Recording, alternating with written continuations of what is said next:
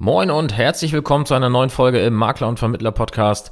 Mein Name ist Thorsten und ja, heute möchte ich mit dir ein paar Erkenntnisse teilen oder Beobachtungen teilen, die ich in den letzten Tagen so machen durfte. Und dabei geht es ja eigentlich fast immer um das Thema Marketing, aber auch ein bisschen um das Thema Vertrieb. Und äh, wir starten mal mit dem Thema Jahresendgeschäft beziehungsweise ja die Weihnachtszeit, in der wir jetzt ja gerade stecken. Denn ich hatte gerade im eigenen Team, gerade gestern, äh, das Gespräch, ja, wie, wie können wir eigentlich jetzt um die Weihnachtszeit herum mit den Kunden umgehen? Ähm, ja, wie, wie progressiv kann man jetzt vor Weihnachten in der vermeintlich stressigen Zeit, wo alle viel zu tun haben, auf die, auf die Kunden zugehen und ja, an, ange, angefangene Beratungsprozesse zu Ende bringen? Und äh, oder wann oder ab wann kann ich im neuen Jahr auch wieder äh, jetzt Termine legen, damit es für alle, alle entspannt wird und eben dort kein, ja, kein Eindruck von, von Druck oder so entsteht. Und ja, da haben wir ein bisschen drüber diskutiert. Und ja, das möchte ich dir einfach mal ein bisschen teilen, damit du auch vielleicht einfach mal drüber nachdenkst und ja, einfach deinen Standpunkt festlegst, denn ja, da wird es mit Sicherheit äh, nie eine Einigung geben. Der eine sagt so, der andere so. Äh, meine Einstellung ist da ja, eigentlich ganz klar. Also so, solange der Kunde nicht äh, definitiv sagt, hey, ich habe dann und dann keine Zeit, dann kannst du auch mit ihm sprechen und alles, was nicht offiziell Feiertag ist und vielleicht Heiligabend und äh, Silvester, äh, da geht einiges und du kannst ganz normal deine, deine Beratungsdienstleistung anbieten. Und ich glaube, es ist ja auch kein Geheimnis, dass äh, im November und Dezember in der Regel bei denjenigen, die halt im, im klassischen Vermittlungsabschlussgeschäft unterwegs sind, äh, ja wahrscheinlich immer noch die höchsten Umsätze laufen, weil eben gerade zu dieser Zeit die, die meisten Kunden in einem Modus sind, dass sie vielleicht doch nochmal schnell was erledigen wollen, weil sie es vielleicht schon ein, zwei, drei Jahre vor sich herschieben.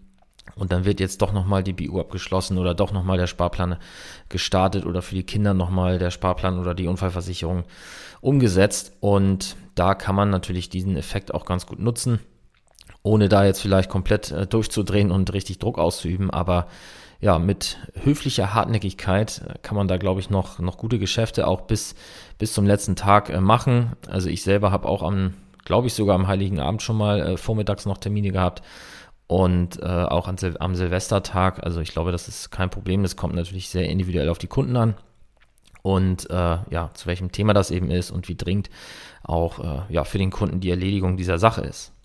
Und damit äh, schlagen wir eigentlich auch schon direkt den Bogen in das Thema Marketing und äh, ja, die, die, zu der Frage, warum ist eigentlich Marketing wichtig? Also ganz oft hört und liest man ja ähm, im Social Media oder in Gesprächen, dass gerade, ich sag mal, kleinere Makler, die alleine unterwegs sind oder auch ältere Makler, die, die schon sehr lange unterwegs sind, dass sie sagen, ach, ein großes Marketing brauche ich eigentlich gar nicht ich habe meine Empfehlung, ich habe meinen Bestand.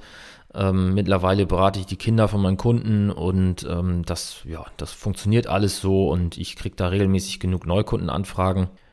Also warum sollte ich denn jetzt groß Marketing betreiben?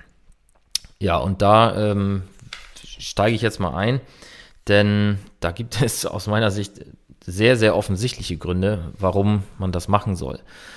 Denn überleg doch mal, mal angenommen, du hast jetzt einen Bestand und jemand empfiehlt dir seine eigenen Kinder, die jetzt volljährig geworden sind oder jetzt einen Beruf gestartet haben, oder jemand empfiehlt dich an, an Kunden weiter. Und in dem Moment, wo du mit denen das erste Gespräch machst, also wahrscheinlich eine Datenaufnahme oder ja, irgendwie eine Erfassung von den, von den Daten, Risikodaten, Besprechung der Versorgungslücken, wenn das der erste Touchpoint ist, dann und der, und der Kunde vorher, außer zu wissen, dass es dich gibt, vielleicht noch nicht so richtig viel von dir gehört hat, dann wirst du es sicher kennen, dass du eben mit diesem Kunden erstmal ja, einen ganzen Weg zu gehen hast. Denn der Kunde muss dich erstmal kennenlernen, er muss dein Angebot verstehen, er muss äh, erstmal richtig verstehen, dass er überhaupt eine Lücke hat, weil er wurde ja, ich sag mal, verhältnismäßig kalt von jemandem auf das Thema empfohlen. Es ist zwar eine warme Empfehlung im Sinne von, hey, ich kenne den, also ist er auch gut für dich, aber das Thema ist ja nicht, nicht aufgewärmt. Das heißt, der Kunde ist vielleicht gar nicht in dem Modus, dass er gerade seine Vorsorge anfassen will oder äh, sonstige Themen für sich erledigen will im Finanzbereich. Und er muss also erstmal mit dem Thema warm werden. So, und was passiert dann? Du berätst ihn, du zeigst Lücken auf, du machst Angebote und der Kunde wird sich in der Regel dann nicht bei dir sofort entscheiden, sondern er wird erstmal sagen, ja, okay, das muss ich jetzt erstmal sacken lassen, ich muss erstmal mit diesem Thema warm werden, dass ich jetzt 100, 200, 300, 400, 500 Euro meines Einkommens in Vorsorge und Absicherungsprodukte investieren soll, in Anführungszeichen. Am Ende soll natürlich der Status erreicht werden, dass er das selber will.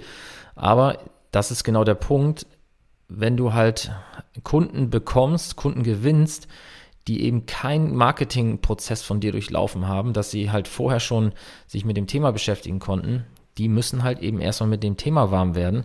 Und äh, diesen Prozess begleitest du dann eben schon voll mit und investierst da schon sehr, sehr viel Zeit rein, mit dem Risiko, dass der Kunde am Ende vielleicht noch einen eigenen Bekannten hat, ja, oder einen Bankberater oder sonst wen, der ihn irgendwie noch anders beeinflusst.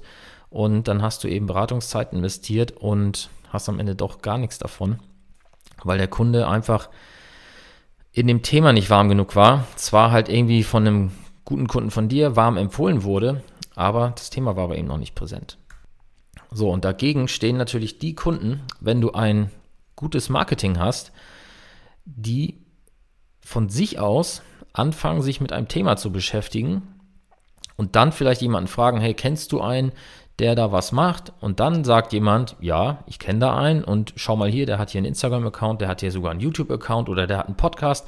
Da kannst du ja mal reinhören und ich kann ihm ja schon mal sagen, dass ich, dass ich dich hier irgendwie empfohlen habe, aber ja, schau doch erstmal rein. So. Und dann hat eben dieser potenzielle Kunde die Chance, sich über deine YouTube, Instagram, TikTok, WhatsApp, sonstige Kanäle, Facebook, was auch immer, äh, Webseite, Blog oder was auch immer du hast, kann er sich erstmal aufschlauen zu den Fragen, die er jetzt sowieso schon hat. Denn er hat ja von sich aus angefangen, sich damit zu beschäftigen. Ich brauche eine Altersvorsorge, ich brauche eine BU, ich will von der GKV in die PKV wechseln oder sonst was, ja. Und auf diesem Weg begleitest du ihn halt aktiv noch nicht, denn du stellst einfach den Content bereit, den du halt irgendwann mal gemacht hast und der Kunde geht auf die Reise und baut passiv dir gegenüber eine Beziehung auf. Und diese Beziehung, die, die ist halt so mächtig, denn jetzt ist ja Folgendes zu beobachten. Wenn, wenn dieser Kunde, dieser potenzielle Kunde sich dann bei dir meldet, nachdem er einige Tage, einige Wochen, einige Monate vielleicht dein Marketing und dein Content konsumiert hat, dann hat er in dem Moment, wo er sich bei dir meldet, hat er ein so starkes Vertrauen zu dir aufgebaut, dass du dir extrem viel Beratungszeit sparst, denn die Wahrscheinlichkeit, dass er dann nochmal mit deinen Angeboten zu einem Wettbewerb geht, die ist relativ gering, weil er eben zu dir dieses, dieses Expertenvertrauen aufgebaut hat und er einfach davon ausgeht, dass du der richtige Berater für ihn bist.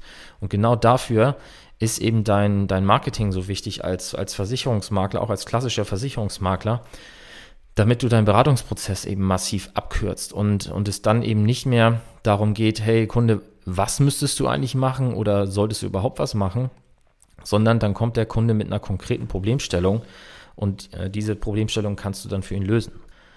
Und dann äh, gebe ich dir noch ein kleines Nugget mit sozusagen, das ist auch nochmal so eine Erkenntnis aus den letzten Videodrehs, die wir in den letzten Tagen so gemacht haben. Das war teilweise mit Maklern, teilweise mit Vertretern von Gesellschaften. Aber eine Sache einigt äh, sozusagen eigentlich alle.